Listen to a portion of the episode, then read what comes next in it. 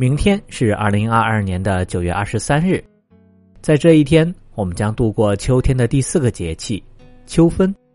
秋当然是秋天，而分则是表示分开，各占一半的意思。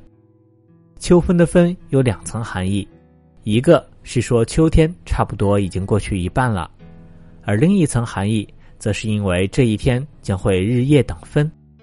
古人形容秋分时说：“秋分者，阴阳相伴也，故昼夜均而寒暑平。”也就是说，秋分这一天，白天的时间长度和夜晚的长度是一样的，而在秋分之后，白天会继续渐渐变短。黑夜则逐渐增长，天气逐渐寒冷，冬天也就离我们越来越近了。我国古代将秋分分为三候：一候雷始收声，意思就是雷开始把声音收起来了，也就是打雷会越来越少。雷电是在强对流天气下面产生的大气光电现象，雷则是闪电发生时产生的声音，在闪电发生的时候。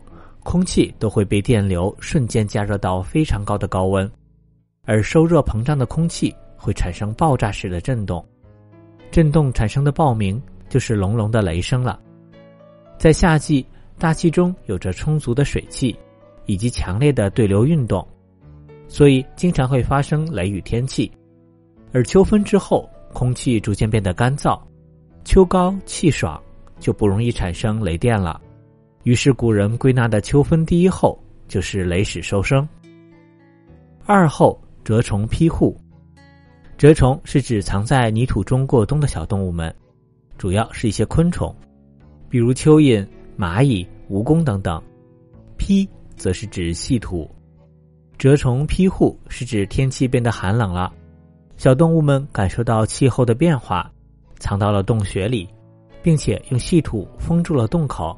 防止寒冷的空气进入，就好像天冷的时候，我们会躲进屋里，紧闭房门来避寒一样。对于这些小昆虫们来说，地下的小洞穴也是天然保暖的土房子。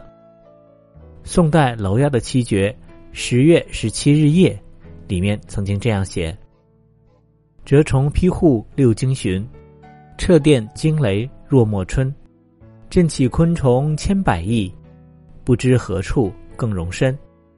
这首诗主要是抒发了诗人不知何处更容身的彷徨，不过里面也陈述了蛰虫披户六经旬的规律。他的意思是说，在秋天蛰虫披户之后，再经过六个月，等春天又开始有雷鸣之，他们又会被春天的雷声惊醒，这也就是立春的蛰虫始振了。三后水始涸。河就是干涸的意思。此时，随着降雨量的减少，天气变得更加干燥，所以湖泊和河流中的水量变少，甚至一些沼泽和小水塘都已经开始干涸、枯竭了。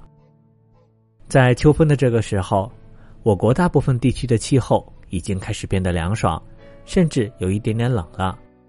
但是，我国南方的一些地区现在天气还比较温暖。于是，南下的冷空气与逐渐衰减的南方的暖湿空气相遇，就会产生一次又一次的降水，而气温也会在这一次次的降水中逐渐的越来越低。这也是为什么俗话里会说“一场秋雨一场凉”了。